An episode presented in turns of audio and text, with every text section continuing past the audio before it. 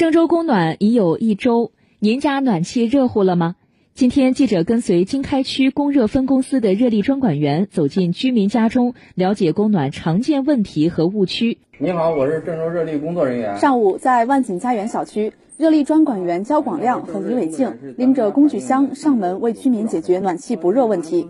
这个小区多采用地暖，检查了居民家中的分水器后。焦广亮来到暖井间清理暖气过滤网。你们明显低于别人家的温度，一般我们会是来采取清洗滤网，因为水流会从这个滤网里面经过，当它滤网它堵塞以后，就会阻止水的进入，水的流量小了，所以你们家里的温度就会偏低一些。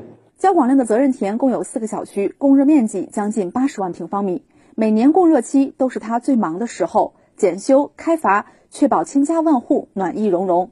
每天固定的四个小区都要上门，我们的工单时效是四十八小时以内必须要处理完成。用户最多的情况，一天的话大概要四十多户。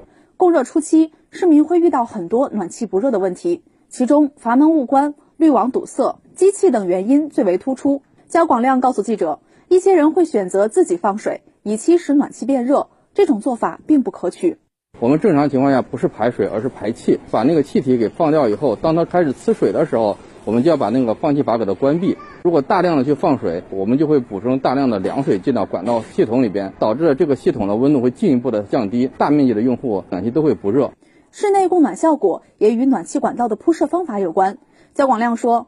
并联的暖气片由于具备数个温控阀和管道，能控制相对应的区域温度。但是串联的话，有一个阀门关小甚至全关的时候，它的暖气就会越来越凉。所以说，如果是你家里是串联的话，就需要经常检查自己的阀门有没有被误关的情况。